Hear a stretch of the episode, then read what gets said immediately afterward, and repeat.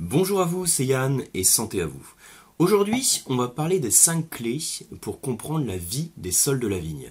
Alors, si vous êtes dégustateur de vin, que vous aimez vous faire plaisir avec un bon verre de vin, ce qui est a priori le cas si vous suivez cette vidéo, rassurez-vous, le sujet dont je vais vous parler, je vais faire en sorte qu'il soit euh, pas trop technique, en tout cas dans le cadre d'une petite vidéo comme ça, je vais faire en sorte d'aller à l'essentiel pour vous donner quelques clés pour me comprendre ces notions.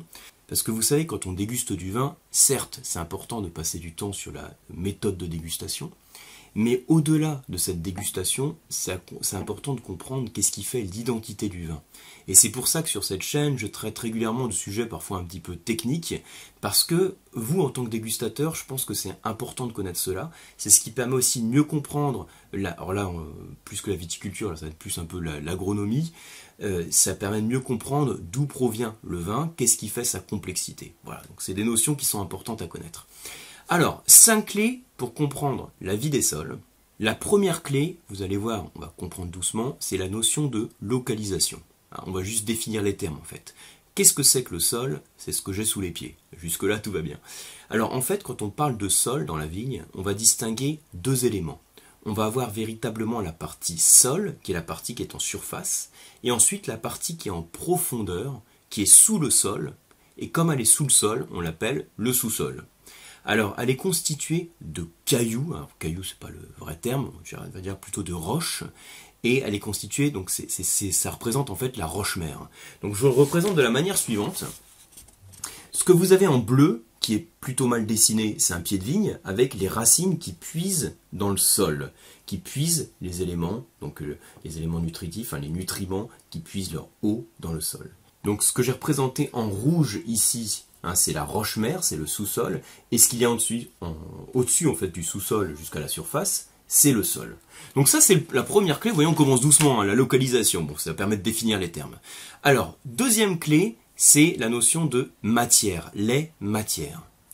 Alors, pour bien comprendre ça, en fait, je reprends mon petit schéma, il faut savoir qu'il y a deux matières qui vont s'unir pour former le sol. La première matière, c'est celle qui est en surface, que j'ai représenté en verte, euh, qui n'est pas du tout euh, verte hein, dans la réalité, hein. c'est juste un code couleur que j'ai mis comme ça, c'est les feutres de mon fils, hein, c'est les feutres que j'avais sous la main. Et puis, euh, ici, donc la matière qui provient de la roche, qui est la matière minérale. En surface, j'ai la matière organique, et en profondeur la matière minérale.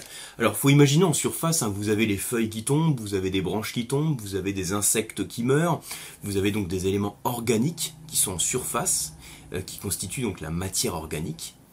Et puis, en profondeur, vous avez donc la roche qui constitue la matière minérale. Ça, c'est la deuxième clé. Ensuite, comme ça, ça permet d'avancer étape par étape. Hein.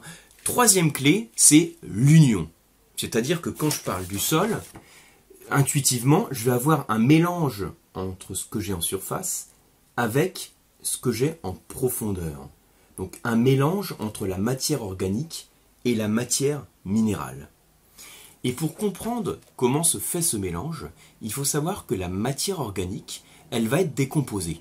Alors déjà par la microfaune hein, que, j'ai en surface, elle va être décomposée par les champignons, et elle va se transformer en ce qu'on appelle l'humus. Et cet humus, il va ensuite se lier, donc d'une manière, enfin, je vais vous le présenter tout de suite, hein, il va se lier avec ce qui se décompose de la matière minérale. Alors en fait, la roche, elle va entre guillemets s'user, c'est pas le bon terme, mais pour l'expliquer comme ça, c'est un terme qui est assez imagé, elle va s'user sous l'action des microbes, sous l'action des racines, et puis vous avez des particules qui vont être arrachées. Ces particules, elles sont plus ou moins grosses. Elles ont une granulométrie qui est plus ou moins, euh, plus ou moins fine ou plus ou moins grosse. On parle, en fonction de la taille des particules, d'éléments grossiers, hein, des pierres, des cailloux, ou alors ça peut être un peu plus petit, ce qu'on appelle les sables, ensuite les limons et l'argile. Le but ici, c'est pas de rentrer dans le détail hein, sur la taille, euh, la granulométrie qui correspond à chaque particule, c'est pas du tout le but, c'est simplement de comprendre que votre, roche-mère, elle, elle s'use, on va dire. Vous avez des particules, et la plus fine portion de ces particules, c'est l'argile. Et l'argile, donc que j'ai ici, hein, en profondeur, et l'humus que j'ai en surface, vont se rencontrer et vont s'assembler. On dit qu'ils vont floculer, ils ont la, euh, la propriété de s'assembler. Alors il y a des choses qui contribuent à euh, l'assemblage là aussi c'est pas le bon terme, mais c'est bien, c'est clair au moins, de l'assemblage de l'argile et de l'humus, c'est par exemple le travail des vers de terre. Les vers de terre, ils vont en fait travailler le sol, donc ils sont là aussi pour aérer le sol, c'est important, et puis quelque part ils vont brasser les éléments et contribuer à la formation, à l'union de ces deux éléments. C'est la troisième clé, c'est l'union entre les deux. Et l'argile et l'humus qui s'assemblent, ça forme un complexe, un complexe, un, assemblage entre l'argile et l'humus. Donc on l'appelle le complexe argilo-humique. Je vous l'ai dessiné ici. Voilà, c'est ce truc qui est là, hein, que j'appelle, enfin c'est pas moi qui l'appelle comme ça, hein, ça s'appelle le CAH. Quatrième clé, maintenant qu'on a compris qu'il y avait un sol qui était sous nos pieds, qui résultait de la décomposition d'une matière organique en surface, d'une matière minérale en profondeur, et que tout ça, ça s'assemblait pour former ce qu'on appelle un complexe argilo-humique, quel est le rôle de ce complexe argilo-humique? C'est la quatrième clé qu'on voit là. Le rôle du complexe argilo-humique, en fait, ce qu'il faut comprendre, c'est que euh, euh, qui va attirer les minéraux du sol. Alors pourquoi il les attire? Trop présenté de manière complexe. En fait, ce complexe argilo-humique, il est chargé négativement. Et les minéraux du sol, hein, mon calcium, mon potassium, c'est des ions, hein, le K+, le Ca2+, le Fe2+, pour le faire, tout ça, ils sont chargés positivement. Et vous savez que le moins et le plus, ça s'attire. Alors si pour vous les cours de chimie remontent à il y a très longtemps, intuitivement, le moins et le plus s'attire. Donc sur mon complexe argilo-humique, en fait, vont se coller les minéraux. Et du coup, ces minéraux qui sont captés par le complexe argilo-humique vont pouvoir être restitués au sol. Au lieu d'être lessivés, si vous voulez, de tomber en surface, de partir vers les profondeurs, hein, je l'exprime comme ça, mais voilà, ça permet de comprendre, au lieu d'être lessivé, de partir vers les profondeurs, c'est attiré par le complexe argilo-humique et ça permet de le mettre à disposition pour notre vigne. Donc on peut dire que le complexe argilo-humique, notre CAH, c'est un réservoir de fertilité.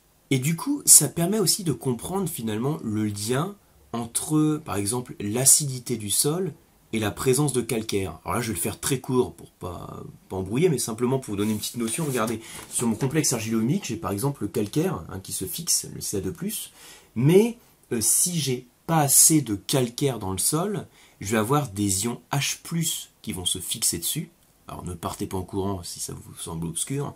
Mais en fait, si j'ai des ions H+, qui se collent dessus, ça veut dire que ces ions H+, ils vont pouvoir être restitués au sol, et c'est eux qui apportent de l'acidité au sol. C'est-à-dire, en gros, l'idée à avoir en tête, c'est quand je manque de calcaire, j'ai un sol acide, et quand j'ai beaucoup de calcaire, j'ai un sol qui est plus alcalin. Donc la quatrième clé, c'était un peu comprendre le rôle du complexe argilonique. Sixième, euh, non après 4 c'est 5. Cinquième clé, euh, quelles sont les conséquences? Qu'est-ce qu'on peut en conclure par rapport à ça? Alors, quelques points comme ça rapidement, ça veut dire que c'est important d'avoir un sol vivant, avoir de la matière organique. Parce que s'il n'y a pas de matière organique, il n'y a pas d'humus. S'il n'y a pas d'humus, il n'y a pas de complexe argilomique et il n'y a pas de réservoir de fertilité qui contribue à la vie des sols. C'est important aussi de permettre la formation de cet humus. Pour permettre la formation de cet humus, il faut permettre aux champignons de travailler. Il y a certains engrais azotés qui empêchent les champignons de travailler et qui donc ne permettent pas aussi la création d'humus. Il y a d'autres choses aussi dans des pratiques agricoles, par exemple des labours profonds vont avoir pour effet donc par définition d'enfouir la matière organique. Et du coup, les champignons qui peuvent pas travailler quand il n'y a pas d'air, ils sont enfouis, hein, ils ne peuvent pas travailler quand il n'y a pas d'air, ils ne peuvent pas décomposer cette matière organique. Et donc, ça empêche aussi euh, la création de ce complexe argilonique. Donc voilà pour ces quelques clés pour comprendre en quelques minutes euh, comment, enfin la vie des sols. Alors j'espère que vous avez compris euh, un peu dans les grandes lignes. L'idée c'est simplement vous donner quelques notions parce que c'est intéressant aussi en tant que dégustateur de comprendre qu'est-ce qui se passe en amont de mon verre de vin, c'est important.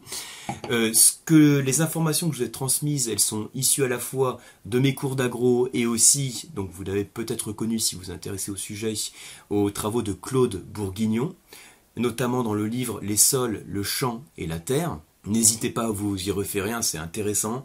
Euh, ça fait partie un petit peu aussi de ces livres de référence. Merci beaucoup pour votre attention et moi je vous dis à très bientôt pour une prochaine vidéo. Je vous retrouve également sur les formations et les diplômes du COAM et également sur les masterclass de dégustation. À bientôt.